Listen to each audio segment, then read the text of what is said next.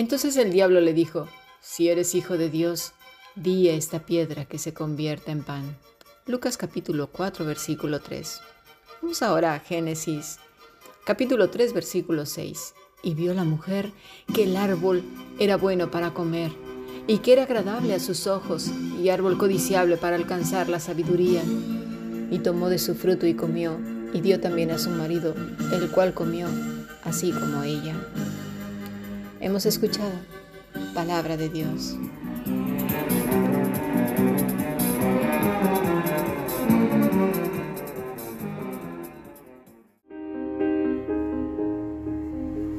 La Fundación Bíblica te invita a participar tanto de esta aula internacional hoy apegados a él, como a sus cursos online en mol.fundacionbiblica.com. También adoración de siervos todos los martes a las 7.30 de la tarde España a través de nuestro canal de YouTube. Para cualquier información escribe a fundacionbiblica.gmail.com. Aprendamos juntos del Maestro. Te esperamos.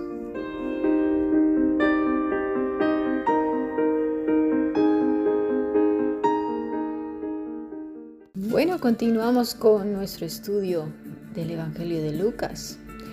Pero antes, voy a pedir que pongan mucha atención en esta pequeña grabación que voy a poner, porque tiene mucho que ver con lo que vamos a estudiar hoy.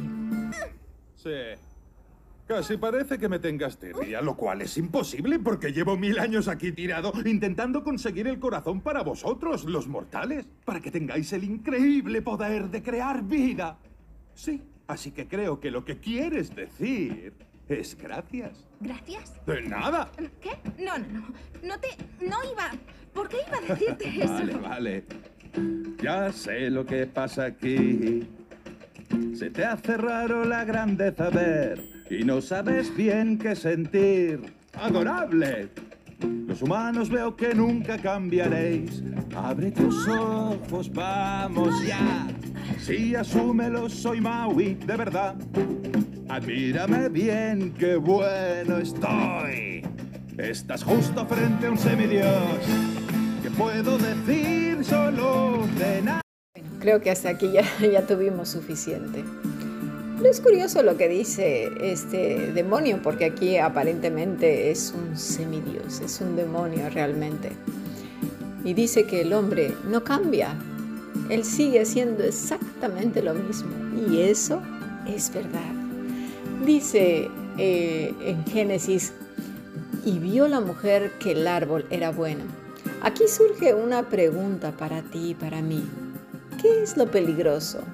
hablar con personas que en un momento son usadas por el enemigo o contemplar sus malos consejos. Mira, si optamos por la primera, me parece que tendríamos que vivir en el espacio sideral, porque si mal no recuerdo, Satanás usó a Judas. Y este estuvo tres años comiendo, bebiendo y aprendiendo del maestro.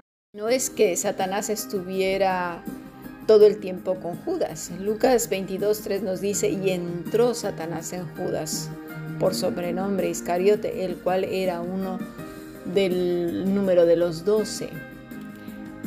A veces pensamos que mejor no juntarnos con nadie, apartarnos de todos y que eso sería lo correcto.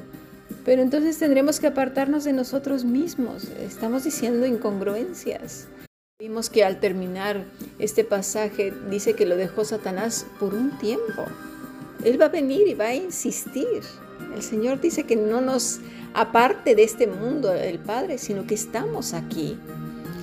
Pero en el caso de Judas, ya su corazón, ¿verdad? Ya vemos que algunas personas tienen esa tendencia. Estaba lejos del Señor. Su pensamiento estaba en otro lugar. Mira, Juan 12:4 nos dice, y dijo uno de sus discípulos, Judas Iscariote, hijo de Simón, el que había de entregarle. ¿Por qué no fue este perfume vendido por 300 denarios y dado a los pobres?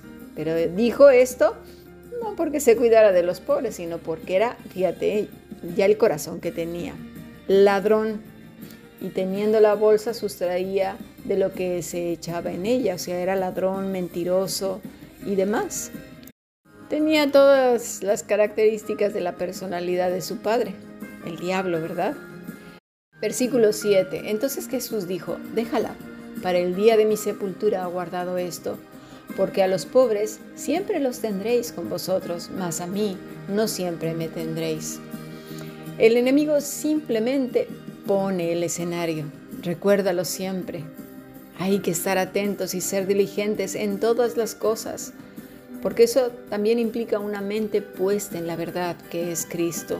Y como lo vimos en esta cancioncita de una película de Disney, el hombre sigue siendo el mismo. Lo único que hace es cambiar los personajes y el escenario, pero el pecado que va a buscar, tanto de mi parte como de tu parte y de toda la iglesia, es que despreciemos, odiemos y dudemos de Dios.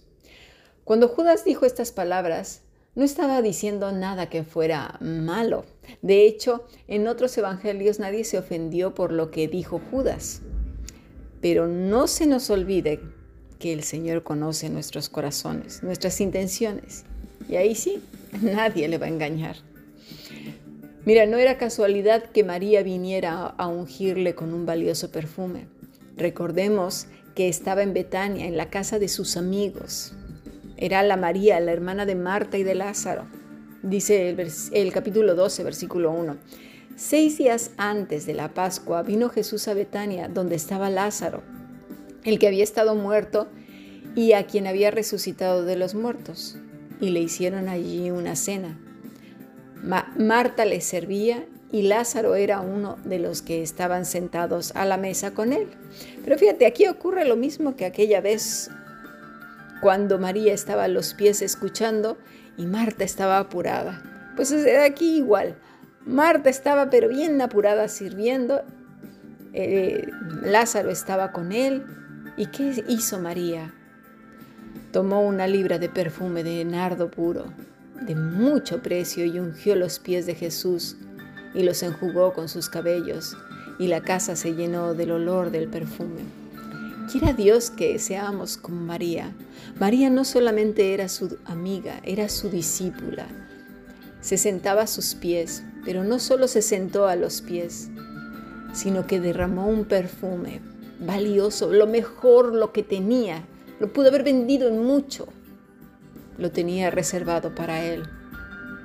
Y no solo se lo, lo ungió con ese perfume, sino que sus pies sirvieron como manto para, para limpiarlo y secarlo. Quiere el Señor que seamos como María, estar muy apegados a Él. Muchas veces dicen, ay, como Juan. Se nos olvida que también tuvo una discípula, que aprendía de Él con gran amor, que aprendía con Él, bueno, deseaba escucharle. Y no solo eso, sino que lavó sus pies y los secó con sus propios cabellos. Nuevamente entonces, Satanás se presenta no solo a Jesús, sino a todos los presentes, a poner en duda lo que ya estaba escrito del Hijo de Dios, a poner en duda el ungirlo, a poner en duda lo que María estaba haciendo por amor. Y muchas veces los hijos e hijas del Señor seremos vituperados y puestos en duda por lo que estamos haciendo por amor al Maestro. Satanás es experto, no se te olvide, no seamos instrumentos de Satanás, pidamos al Señor que no nos apartemos ni a la derecha ni a la izquierda, es decir, ni a la religiosidad ni a la laxitud, porque podemos caer en eso, mis estimados, en que, en que las cosas se vean de otra manera. Y una vez más ¿Sabes qué? El enemigo se volvió a equivocar. Por más que intentó hacerle caer, no pudo. En Cristo tenemos la victoria. No se nos olvide. Esta mañana leímos el segundo libro de Samuel, capítulo 13, versículo 1. Vamos a repasar. Pasando algún tiempo sucedió lo siguiente. Absalón, hijo de David, tenía una hermana muy bella que se llamaba Tamar. Y Amnón, el otro hijo de David, es decir, el mayor, se enamoró de ella. Pero como Tamar era virgen, Amnón se enfermó de angustia al pensar que le sería muy difícil llevar a cabo sus intenciones con su hermana. En esta lectura vemos cómo este hombre con un corazón bastante parecido al de Judas no tenía buenos pensamientos. Su corazón estaba tan lejos de Dios como lo estuvo el de Absalón, como lo estuvo el del mismo Judas. Dios le dijo a Adán y a Eva que tenían todos los árboles y vegetales y todo para comer y disfrutar de ellos, menos uno. Y ese no es que fuera maravillosos y que tuviera ahí luces resplandecientes y maripositas alrededor. Simplemente tenía un fruto que no deberían de comer. Y, de verdad a mí me molesta porque a veces lo pintan pues así, con eh, destellos y con una luz muy luminosa. Pero eso no dice la escritura. Dice que una vez que Eva conversa con la serpiente, es cuando ella comienza a considerar lo que él le dice. Mira, vamos a leer otra vez Génesis capítulo 3, versículo 2. Y la mujer respondió a la serpiente, del fruto de los árboles del huerto podemos comer, pero del fruto del árbol que está en medio del huerto, dijo Dios, no comeréis de él ni le tocaréis para que no muráis. Y haciendo un paréntesis, este pasaje nos debería resonar más de una vez en nuestras vidas. Yo creo que tenemos que aprenderlo, pero de verdad ahora sí de memoria y, y recordarlo cada vez que se nos sugiera algo que ya sabemos que no está bien. Porque mira, Amnón tenía cantidad de mujeres en el reino, muchas, y podría haber elegido la que él quisiera para casarse. Pero lo mismo que Adán, tenían todo, pero no tenían que querer precisamente aquello que no deberían de tomar. Pero bueno, cuando ya consideramos las cosas como bueno, agradable, mira, veamos Génesis 3.6. Y vio la mujer que el árbol, fíjate, era bueno para comer y que era agradable a los ojos. Así ya pasó de bueno a agradable. Y luego al tercer punto, codiciable para alcanzar la sabiduría. Tuvo ese proceso del cual nos habla Santiago capítulo 3, ¿verdad? Dice, porque esta sabiduría no es la que desciende de lo alto, sino terrenal, animal, diabólica. Ese mismo proceso. Ella quiso alcanzar la sabiduría divina. Pero madre mía, ¿con qué se encontró? Pues con Satanás. Iba a tener ese proceso hasta llegar a lo diabólico. Y fue con lo que se encontró precisamente, ¿verdad?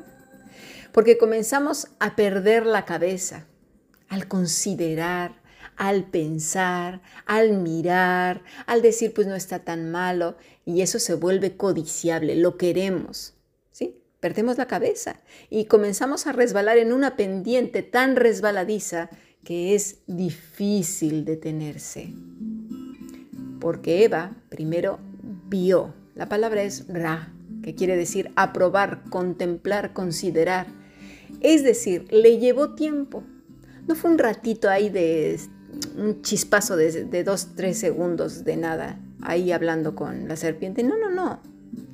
El texto nos dice que Eva consideró, contempló, dejó de atender los asuntos de su padre para centrarse en los asuntos de un miserable, en aquel que le hizo ver un fruto normal, en un fruto apetecible, codiciable. Y lo hará más de una vez contigo y conmigo. Pasemos a nuestro siguiente podcast.